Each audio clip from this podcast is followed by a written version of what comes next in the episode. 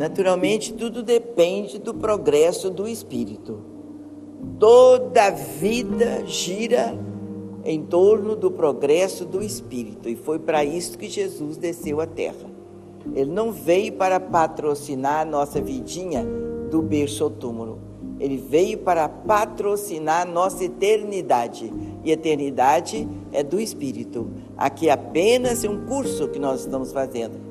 Para fazermos esse curso, nós precisávamos do corpo físico, para não sermos alma do outro mundo, mas são criaturas reencarnadas. Então, a lei de Deus é de amor.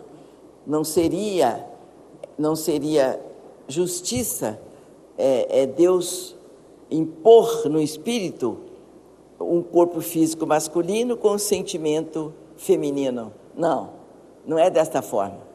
Não é dessa forma. Ele poderia é, vir como homem e sofrer as injunções da sua grosseria de, do passado distante, quando ele maltratou o sexo feminino, quando ele, quando ele judiou, é, maltratou mesmo o sexo feminino tem doenças, outras coisas, não da lei de Deus para cá. Deus não deu nenhuma, não nos deu nenhuma informação de que ele impõe sofrimento em alguém. E numa reencarnação enganosa desta seria da lei de Deus e não é da lei de Deus. Como nós não estamos aqui para sofrer, Deus não nos criou para sofrer. Então, se ele, é, é, como se fosse um engano, viu um, o corpo físico errado. Não existe isso. Agora, existe doenças que nós atraímos pela nossa deslealdade ao próximo, pela falta de respeito ao semelhante, pela vida é, indisciplinada.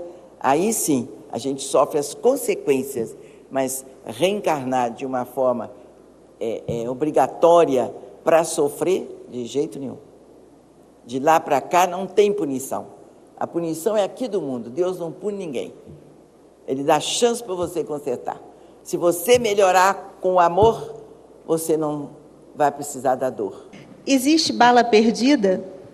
Na, na realidade, não existe bala perdida. Ela tem endereço certo. Ela é perdida para o nosso raciocínio desse tamanhozinho assim, ó.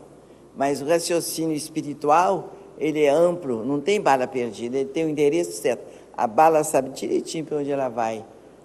Não tem essa de bala perdida. Não seria também um, um desmando dos poderes espirituais.